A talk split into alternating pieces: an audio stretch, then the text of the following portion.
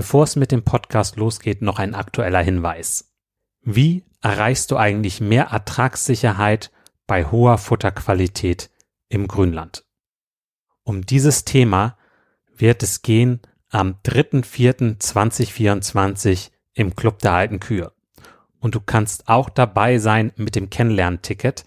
Da kannst du also ideal mal reinschnuppern, um auch den Club kennenzulernen. Und wir haben einen der besten Experten in diesem Bereich dabei, Manuel Winter. Also freu dich darauf. Ich habe auch die Podcast-Folge 151 mit ihm aufgenommen. Hör da gerne mal rein. Und wenn du noch tiefer rein möchtest, gerade im Bereich Futterkräuter werden wir einen Schwerpunkt haben, dann komm gerne mit dazu. Jetzt lasse ich kurz einmal Manuel Winter zu Wort kommen, damit du schon mal einen kleinen Vorgeschmack kriegst. Also Futterkräuter erfüllen eigentlich denselben Zweck wie Unkräuter.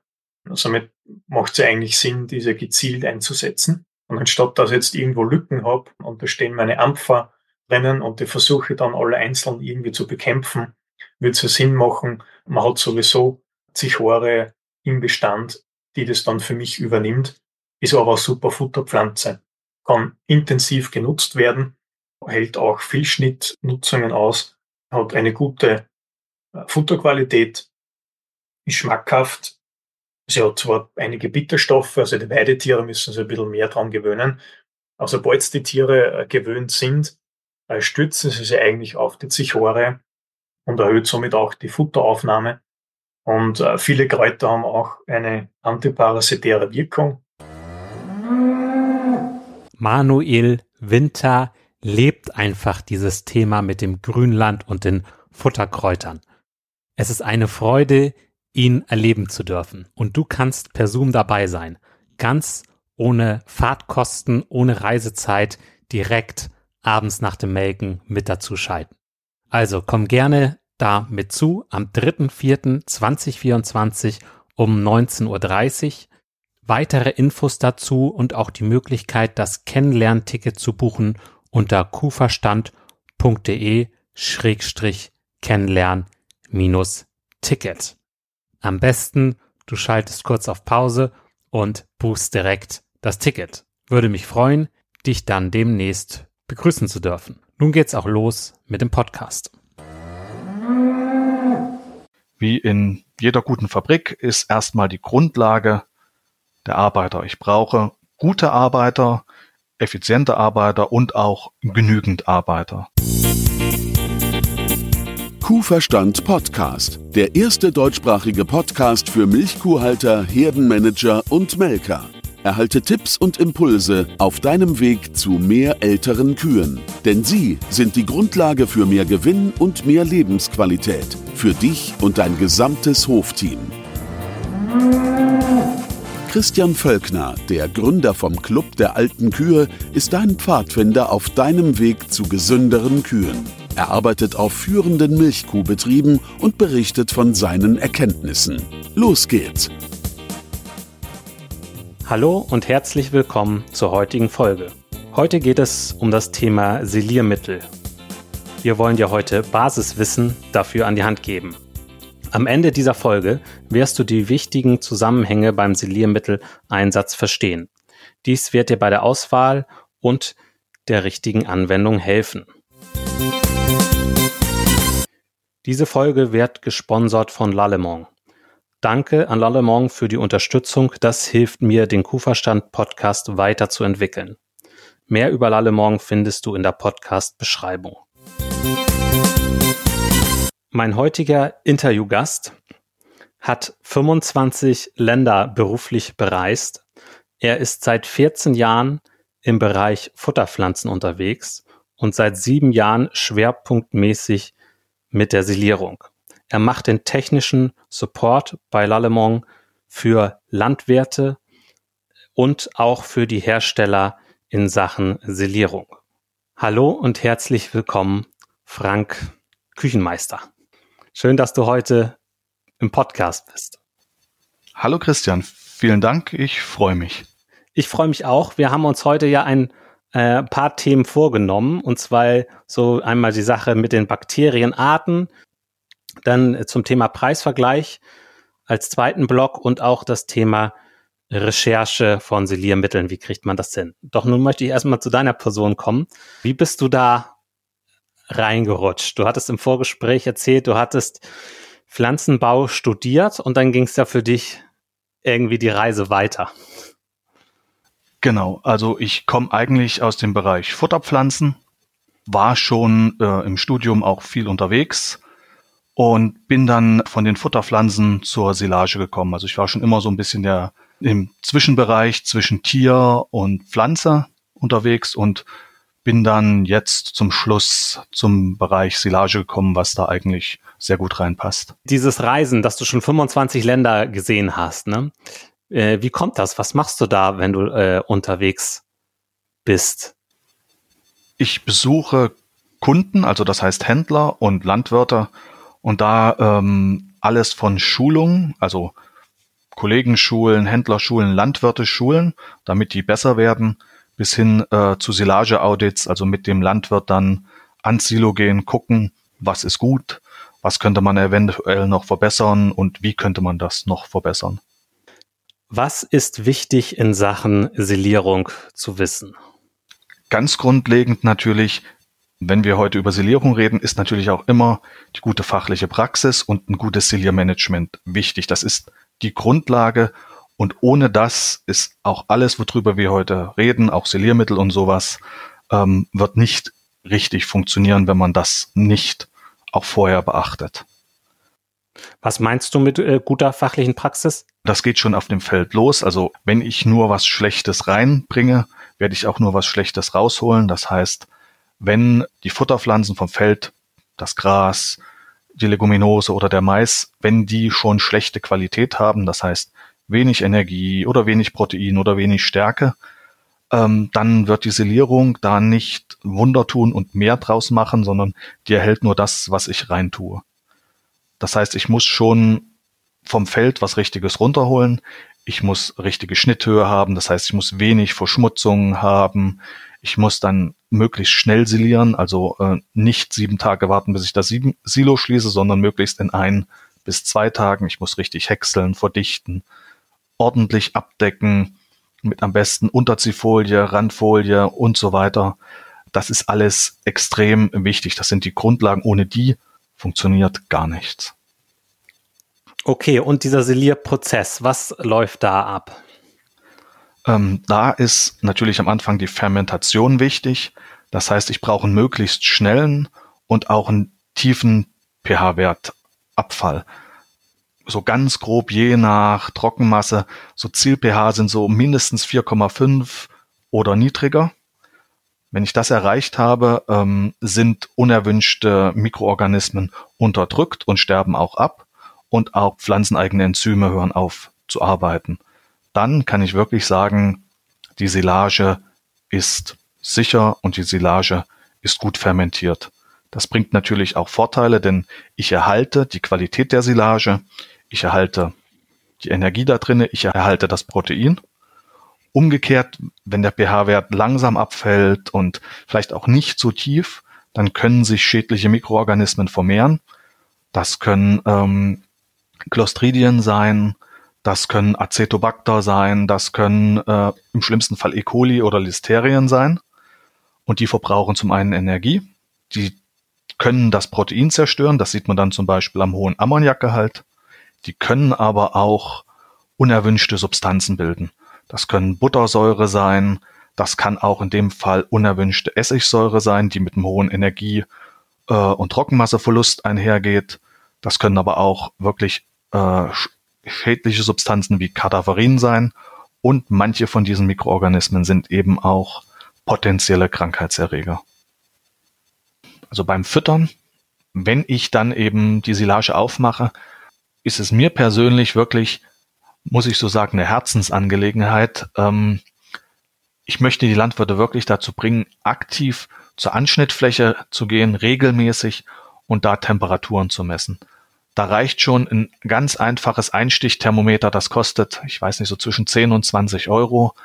Und da einfach mal an verschiedenen Punkten Temperatur messen und Temperatur überprüfen. Denn nur was ich wirklich messe, das kann ich auch überprüfen, das kann ich nachweisen und das kann ich dann vielleicht auch ändern. wenn ich dann eben diese Temperaturerhöhungen messe, ist das immer schon ein Zeichen, dass da eben Milchsäure abgebaut wird, Energie abgebaut wird, Trockenmasse abgebaut wird und sich schädliche Mikroorganismen vermehren. Das heißt, hier habe ich garantiert hohe Hefekonzentrationen, eventuell auch hohe andere Bakterienkonzentrationen und hier weiß ich, hier passiert was, was schlecht ist.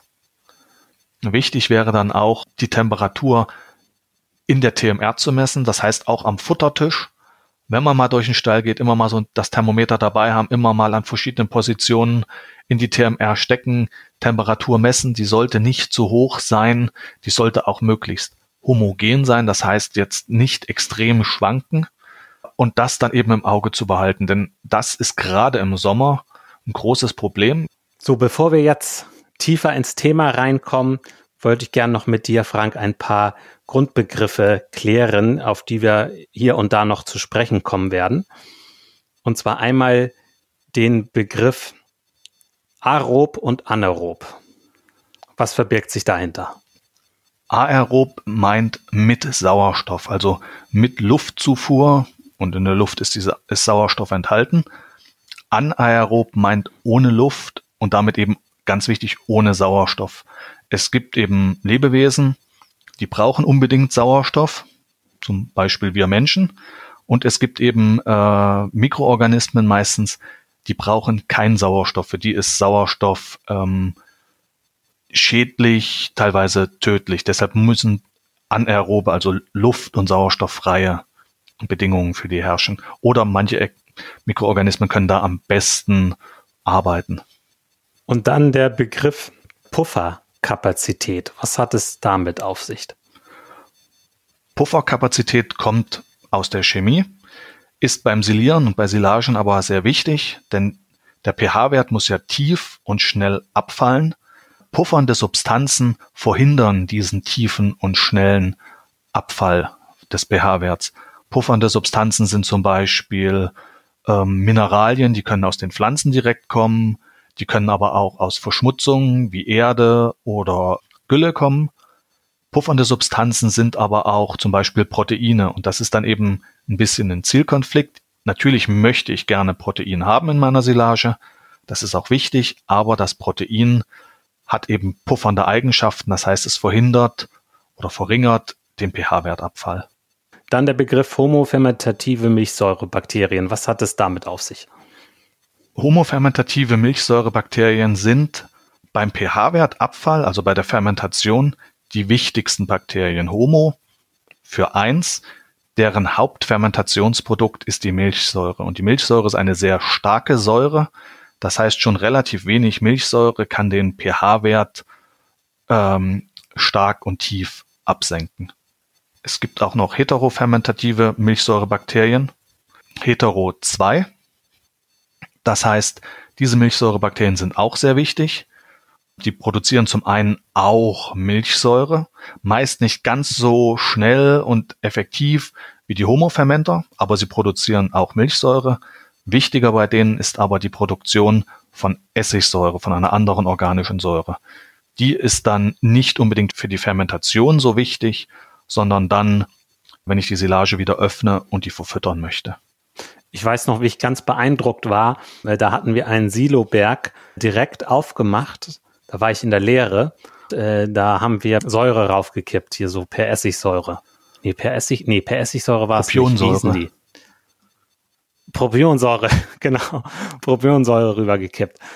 Und ich dachte, direkt füttern, das geht doch all, das wird doch alles warm, das geht doch gar nicht, ne? Aber das hat, das hat sich, also das ging tatsächlich. Also das war wahr, also es war, glaube ich, nicht ideal. Ne? Ähm, besser ist, wenn es natürlich äh, nicht direkt verfüttert wird, aber das, ähm, ich dachte, das wird jetzt alles warm und fängt an zu gammeln. Aber diese Propionsäure, die hat das doch ganz schön äh, zurückgestutzt. Also das hat mich beeindruckt damals. Ist auch so, also Propionsäure kann auch durchaus bei einer oder wird auch oft bei einer natürlichen Fermentation mitproduziert gerade wenn ich Heterofermenter einsetze, also heterofermentative Milchsäurebakterien, die Propionsäure wirkt eben auch sehr gut gegen diese Hefen, genau wie die Essigsäure auch gut gegen Hefen wirkt. Ähm, ich kann eben auch die Silage immer schon entweder direkt behandeln, wenn ich sie mache mit Propionsäure, oder dann nach dem Öffnen. Nach dem Öffnen hat es nur den Nachteil, ich brauche sehr viel davon. Sie kann gefährlich sein, wenn es wenn es als reine Säure ist, ist es eben eine Säure. Das heißt, ich muss auch vorsichtig sein. Auch meine Mitarbeiter müssen vorsichtig sein. Es ist relativ, oder nicht nur relativ teuer, es ist ziemlich teuer. Und auch die Propionsäure braucht eine gewisse Zeit, auch um die Hefen zu unterdrücken und auch teilweise abzutöten. Das dauert einfach eine Zeit. Und da in so einer kurzfristigen Behandlung werden die meistens nur unterdrückt. Das heißt, ich habe keine direkte Erwärmung mehr, aber vielleicht immer noch sehr hohe Hefengehalte. Im Vorgespräch hast du erzählt von so einer Fabrik. Wie, wie funktioniert deine Silierfabrik? Also meine Silierfabrik funktioniert eigentlich wie jede andere Fabrik oder wie jedes andere Geschäft. Ähm, man braucht gewisse Grundlagen. Wenn die erfüllt sind, dann läuft eigentlich alles gut. Wenn nicht, dann kann ich Probleme bekommen. Wie in jeder guten Fabrik ist erstmal die Grundlage der Arbeiter. Ich brauche gute Arbeiter, effiziente Arbeiter und auch genügend Arbeiter. Für die Silage meint das, ich brauche Milchsäurebakterien. Milchsäurebakterien, die eben den Zucker umwandeln können in organische Säuren, meistens Milchsäure, kann auch ein bisschen Essigsäure sein. Das bringt dann den pH-Wert runter, also möglichst schnell und möglichst tief. Und ja, das ist ja das Ziel bei der Fermentation. Auf der anderen Seite ähm, brauche ich natürlich auch möglichst wenig schlechte Arbeitskräfte. Auch im Fall von Silage sind eben diese schlechten und ungewollten äh, Arbeitskräfte schädliche, ungewollte Mikroorganismen, Enterobakterien, Acetobacter, Clostridien, E. coli, Hefen, Schimmelpilze und so weiter. Davon brauche ich möglichst wenige.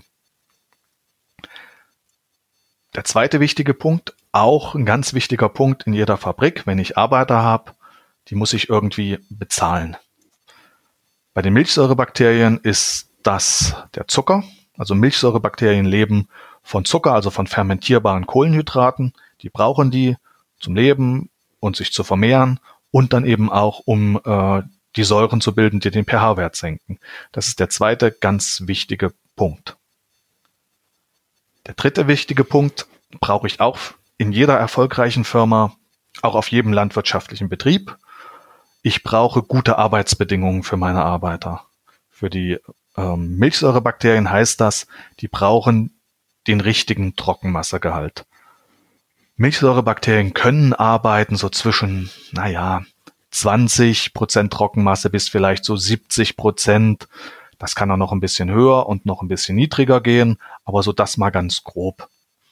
Optimal sind allerdings so zwischen 30 und 40 Prozent und ganz toll wären so 33 bis 35 Prozent Trockenmasse.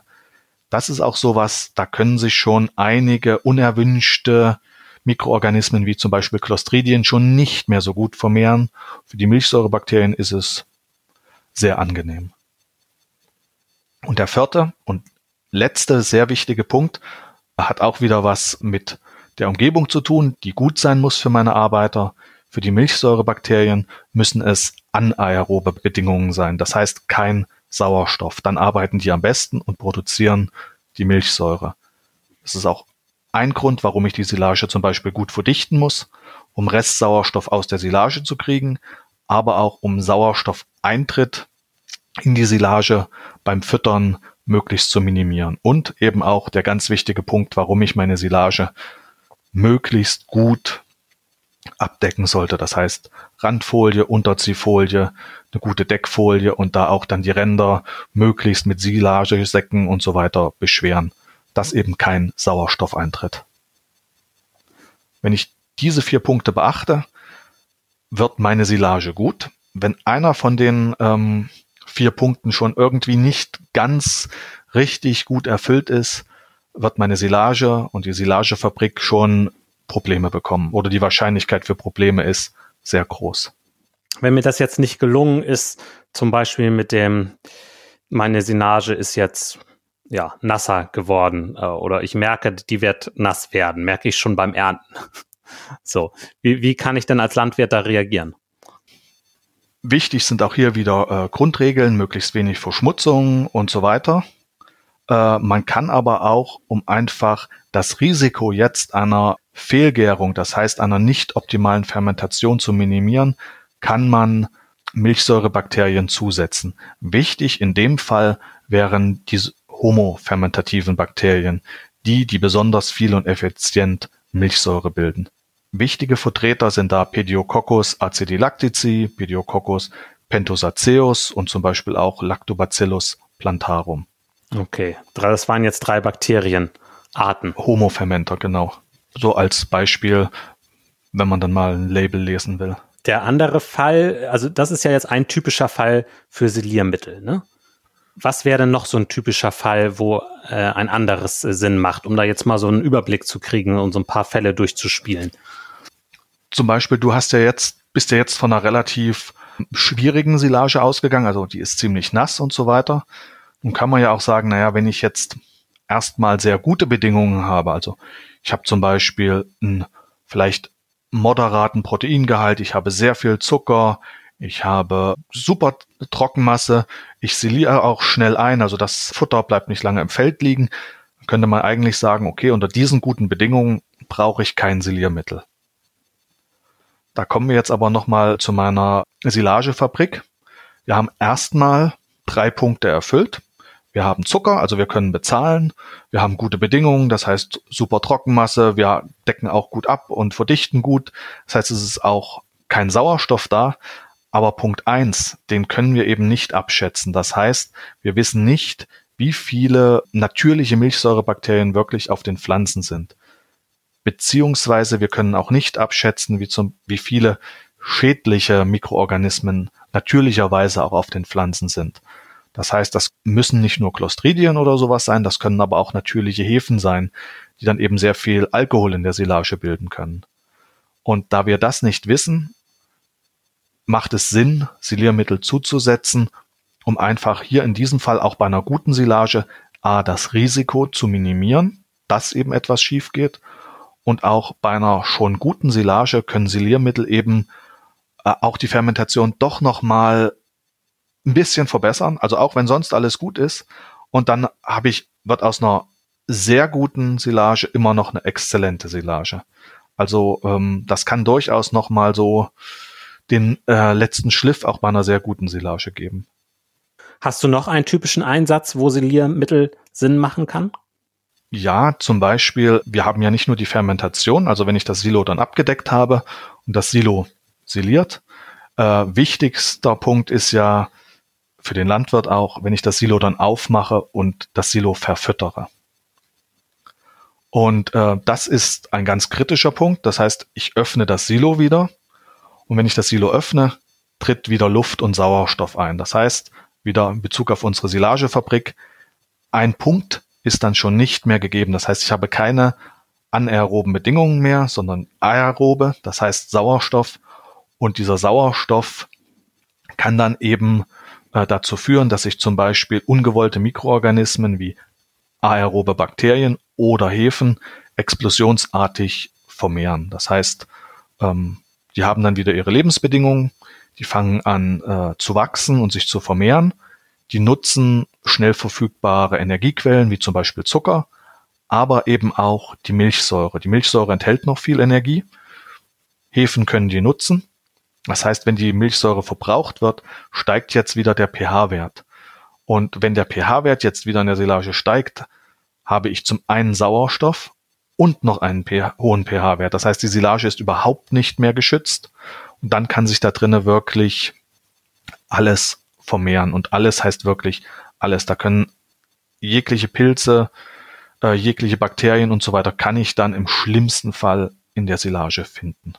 Wichtig ist auch bei der Fermentation, das zeigen auch ähm, neueste Forschungsergebnisse, die guten Milchsäurebakterien müssen die Silage möglichst schnell dominieren. Das heißt, ich sollte dann äh, nach einer gewissen Zeit möglichst nur noch oder fast nur noch die guten Milchsäurebakterien finden und möglichst wenig andere Arten und auch von diesen anderen Arten möglichst wenig. Das ist eben auch mein Ziel und mit Milchsäurebakterien, also die ich zusetze mit Siliermittel, kann ich das erreichen.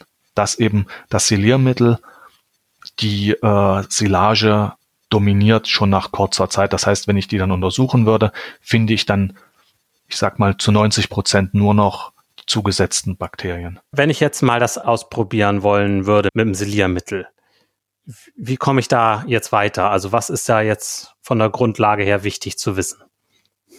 Grundsätzlich wichtig ist, ich muss das Label lesen und verstehen können. Also was steht da drauf und welche Informationen brauche ich und welche Informationen gibt mir auch das Label. Was ist ein Label? Also das ähm, Etikett, was im Prinzip drauf steht. Es wird für die Landwirte wird es auf jeden Fall nicht leichter. Also ähm, es gibt immer mehr auch Zusatzstoffe in der Fütterung und so weiter. Jeder Landwirt weiß zum Beispiel bei Mineralfutter, was ist beim Mineralfutter wichtig, warum ist vielleicht das eine Mineralfutter teurer als das andere. Und auf jedem Mineralfutter steht auch drauf, wie viele Vitamine, wie viele Mineralien sind drinne, in welcher Form, genau wie beim Milchaustauscher. Kennt sich auch jeder Landwirt aus und jeder Landwirt weiß, viel Magermilchpulver ist gut, aber auch teuer. Und jeder Landwirt kann sich dann entscheiden, was möchte ich für meine Kälber. Beim Siliermittel ist es ähnlich. Ich muss gucken, was drauf ist, was draufsteht und was drinne ist, weil das bringt dann meine Wirkung. Wir haben ja jetzt schon geredet über die Homo- und Heterofermenter. Da ist es wichtig, von jeder dieser Gruppe muss mindestens 100.000 KBE pro Gramm sein. KBE heißt koloniebildende Einheiten. Das sind im Prinzip äh, die Bakterien und pro Gramm ist wichtig pro Gramm Silage. Also was ich dann wirklich Endeffekt ausbringe auf meine Silage oder auf meine Futterpflanzen. Das ist das Wichtige. Oft steht auf so einem Label auch noch drauf, wie viel pro Gramm Siliermittel drin sind, also wie viel Gramm oder wie viele Bakterien pro Gramm Siliermittel drauf sind. Das ist jetzt nicht ganz so wichtig, weil das ist von Hersteller zu Hersteller unterschiedlich. Das können mal mehr sein, das können mal weniger sein. Wenn es weniger ist, setzt man eben vielleicht ein bisschen mehr Produkt ein. Also das ist nicht so wichtig. Als Faustzahl ein mal 10 hoch 11 KBE pro Gramm Siliermittel heißt übersetzt in KBE pro Gramm Silage 100.000. Das ist mal so vielleicht als Faustzahl.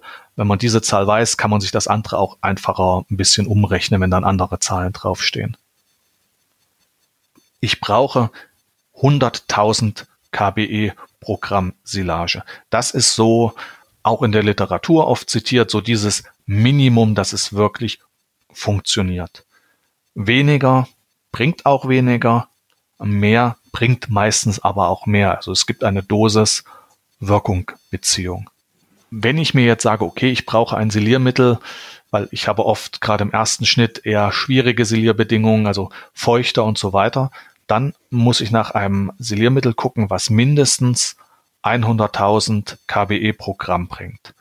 Ich persönlich würde höher gehen, denn die rein, wenn ich nur 100.000 drinne habe, äh, kann das schwierig sein. Es kann funktionieren, ist aber dann auch beim Ausbringen schwieriger, denn ich habe auf jedem landwirtschaftlichen Betrieb auch immer kleine Störfaktoren und kleine Fehlerquellen. Das heißt, schon beim Anmischen des Siliermittels kann ich vielleicht ein bisschen zu viel Wasser nehmen. Das heißt, ich verdünne es etwas mehr. Die Dosierpumpe kann dann vielleicht ein bisschen mehr oder weniger sprühen.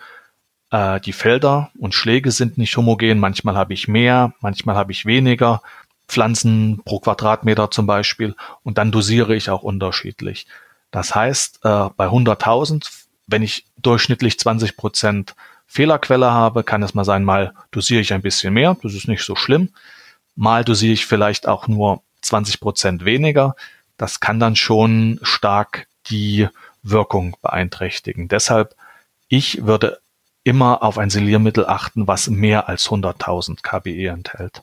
Auch bei heterofermentativen, das heißt, wenn ich Probleme habe mit äh, Nacherwärmung, sind auch 100.000 immer das Minimum. Also ich muss gucken, sind da 100.000 mindestens KBE pro Gramm Siliergut drinne. Auch hier Dosis-Wirkung-Beziehung.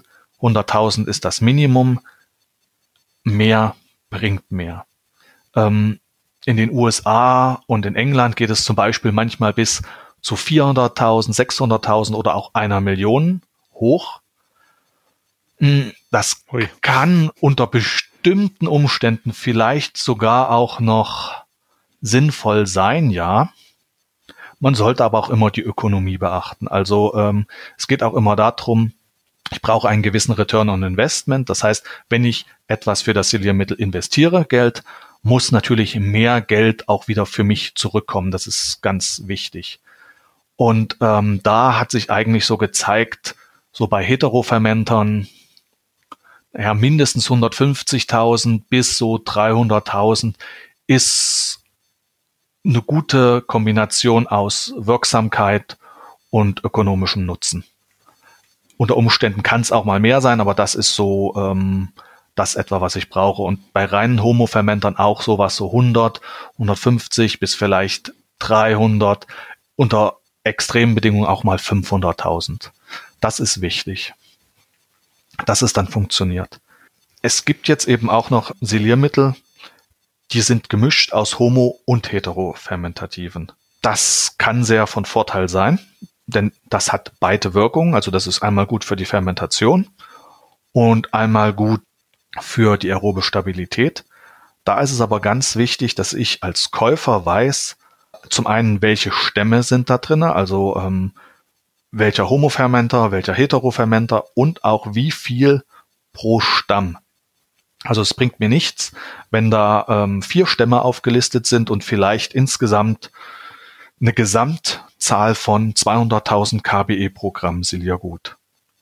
Das bringt mir erstmal nur relativ wenig Information, denn wir haben ja gesagt, 100.000 brauche ich mindestens.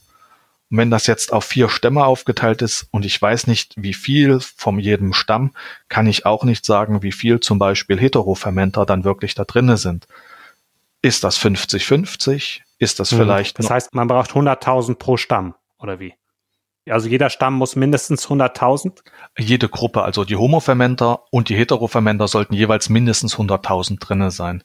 Wenn ich das aber nicht sehen kann, okay. also wenn dann, oder es sind zwei Stämme aufgeführt, ein Homo und ein Heterofermenter, insgesamt mit 200.000 KBE, dann weiß ich nicht, ist der Homofermenter jetzt vielleicht der dominierende mit 180.000 und der Heterofermenter hat vielleicht nur 20.000 KBE pro Gramm. Das weiß ich nicht. Deshalb ist es wichtig, dass das offen deklariert ist, also dass ich ganz genau weiß, aha, was von wie viel und auch wie wird das Produkt wirken, wenn ich jetzt mehr Heterofermenter drinne habe. Es gibt auch Produkte mit zum Beispiel 200.000 Heterofermenter und 100.000 Homofermenter. Da weiß ich, die bringen mir eine gute Fermentierung, aber eben auch einen sehr guten Schutz für Aeroberstabilität.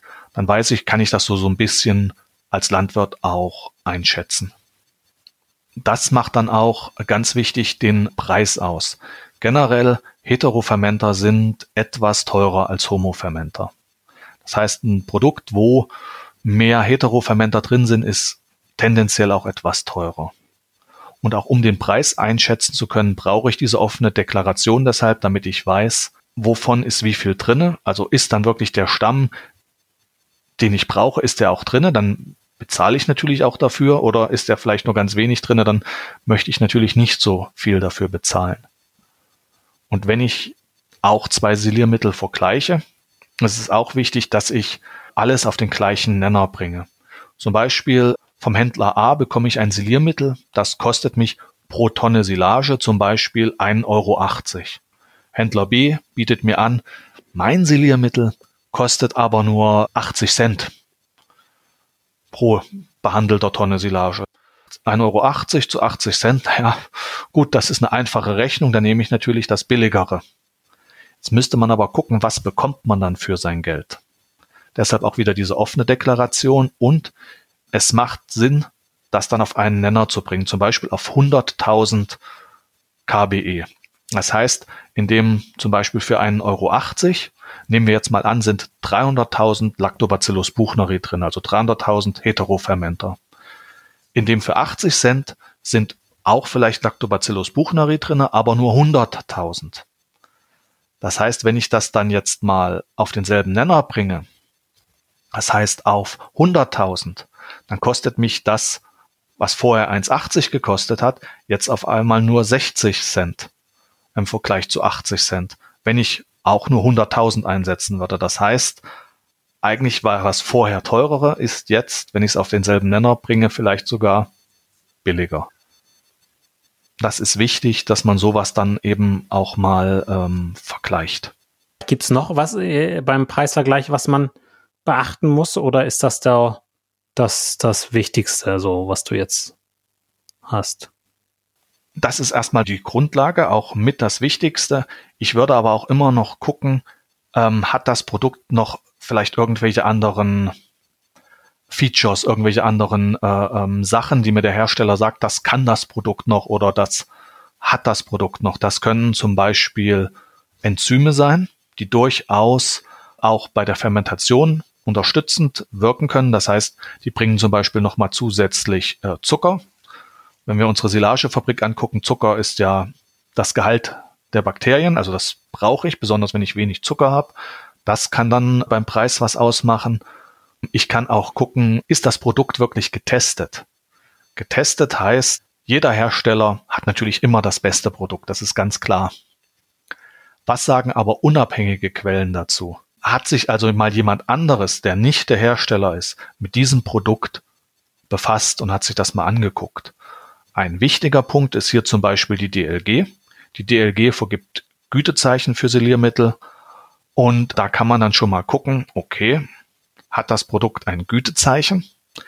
Dann ist das auf jeden Fall schon mal ein positiver Punkt, weil dann hat die DLG getestet, ob das Siliermittel bestimmte Eigenschaften hat, wie zum Beispiel die Fermentierung unterstützt oder die aerobe Stabilität und so weiter.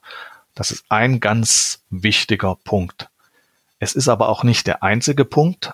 Man kann zum Beispiel auch selber schauen, was gibt es über das Siliermittel oder was gibt es über diese speziellen Stämme. Dazu öffnet man Google, aber nicht das normale Google, sondern Google Scholar. Das äh, können wir dann auch unten verlinken. Also es ist wie das normale Google, aber für Wissenschaft, also für wissenschaftliche Veröffentlichungen. Und keine Angst, auch wenn man jetzt Englisch nicht so gut kann, man muss, was man dann findet, nicht selber lesen. Es geht einfach darum, haben denn Wissenschaftler weltweit diesen speziellen Stamm sich überhaupt mal angeguckt?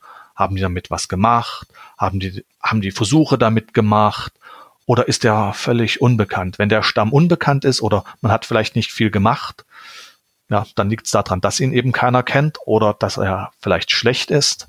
Wenn man viel findet, heißt das ja auch, okay, da gibt es Interesse an diesem Stamm. Das heißt, viele Wissenschaftler haben damit was gemacht. Das heißt, irgendwas muss an diesem Stamm dran sein. Da ist es dann wichtig, eben einzugeben, wirklich, ich sag mal, Lactobacillus buchneri und hinter jedem Stamm steht noch eine ganz spezielle Stammnummer, die diesen Stamm dann ausmacht. Das einfach mal bei Google Scholar eingeben und mal gucken, finde ich da jetzt ein oder zwei Treffer oder 50 oder 100 oder wie viele auch immer. Mein Vorschlag ist ja bei diesen ganzen Namen, äh, komplizierten Namen von den Stämmen, dass wir das äh, unten einfach mal eine kleine Liste machen in die äh, Artikelbeschreibung, Frank, von ein paar Stämmen. Dann kann man das rauskopieren und bei Schola reinwerfen. Das können wir gerne machen, klar. Da, dann kann man das äh, für seine Recherche leichter nutzen, ne? Genau. Ganz wichtig, äh, den Verkäufer des Siliermittels immer Fragen stellen. Den kann man ruhig auch löchern nach Infos. Was kannst du mir auch über den Stamm selber geben? Das kann auch gerne mal interne Daten sein. Externe sind natürlich immer schöner, wenn die irgendjemand anderes gemacht hat, der nichts wirklich mit dem Unternehmen zu tun hat. Auch mal zu fragen, was gibt es denn noch Neues vielleicht aus diesem Unternehmen oder zu dem Siliermittel? Gibt es äh, zum Beispiel Daten auch zur Mischbarkeit, Sedimentation, was ja wichtig ist, also auch zum Gebrauch des Siliermittels, werden neue Tests auch mit den Stämmen gemacht und so weiter und so fort. Das ist auch nochmal ganz interessant zu wissen. Meine persönliche Empfehlung wäre auch, Siliermittel immer nur von äh, Primärproduzenten oder zu kaufen. Äh, Primärproduzent heißt, ähm, das ist die Firma, die diese Bakterien wirklich hergestellt hat. Das heißt, diese Firma hat das hergestellt und hat es verpackt.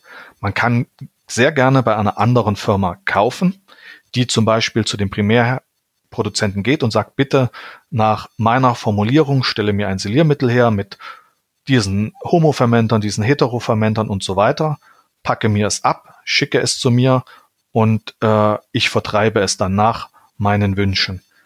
Ähm, deshalb würde ich immer fragen, wo kommt das Siliermittel her? Es gibt natürlich auch Firmen, die kaufen Siliermittel ein und mischen dann selber. Das kann gut funktionieren. Aber diese Siliermittel sind lebende Bakterien und die brauchen eben auch eine gute Behandlung und eine richtige Behandlung. Das heißt, wenn man die falsch behandelt, können die auch Schaden nehmen. Und äh, der Primärproduzent weiß es meistens am besten, wie es einfach funktioniert und was wichtig ist bei der Mikrobiologie und bei der Verfahrenstechnik und so weiter. Jeder Landwirt steht jetzt natürlich auch immer vor der Frage, wann nehme ich welches Siliermittel? Es kommt natürlich immer auch ein bisschen auf die Betriebsgröße an. Was äh, möchte ich mir auch hinlegen? Wie divers ist mein Betrieb? Und so weiter. Wie sind die Erfahrungen der letzten Jahre? Habe ich zum Beispiel wirklich eine nasse Silage? Also brauche ich einen reinen Homofermenter oder brauche ich den vielleicht nicht? Für Maissilage würde ich zum Beispiel immer einen reinen Heterofermenter nehmen oder eine Kombination Homo- und Heterofermentativ. Und zum Beispiel für eine Grassilage, die über 30 Prozent Trockenmasse ist, was eigentlich meistens in Deutschland ist, hätte ich jetzt auch gesagt, die Kombination aus Homo- und Heterofermentativ, da liegt man meistens richtig. Sehr entscheidend ist auch noch die Dosiereinrichtung. Man sollte die Dosiereinrichtung warten, man sollte die pflegen, man sollte die unbedingt reinigen vor und nach jedem Gebrauch. Man sollte die vielleicht auch mal auslittern, das heißt mal einen Messbecher drunter halten vor der Ernte und gucken, wie viel kommt da wirklich raus pro Minute, wie viel Liter, damit man dann weiß, wie viel man wirklich dosiert. Und wenn man Siliermittel kauft, auch die Lagerbedingungen sind wichtig. Je kühler Siliermittel gelagert wird, desto besser. Es gibt Hersteller, die empfehlen das Einfrieren. Es gibt Hersteller, die empfehlen Kühllagerung. Allgemein ist es so, wenn ich es kühl lager oder einfriere, ist es am besten. Ein gutes Siliermittel hält sich aber normalerweise auch bei Raumtemperatur, also so 18 bis 20 Grad, schon eine ziemlich lange Zeit. Wichtig ist eben Temperaturschwankungen zu vermeiden, also das möglichst nicht in irgendeinem Anbau zu lagern mit Blechdach, wo es dann schon mal im Sommer vielleicht 50 oder 60 Grad drinne werden können, wo die Temperatur heiß ist oder auch im Winter im, äh, sind es vielleicht 10 Grad minus nachts und tagsüber dann wieder 20 Grad plus und das über ein paar Wochen ist natürlich auch nicht gut. Also möglichst gleichbleibende Temperaturen.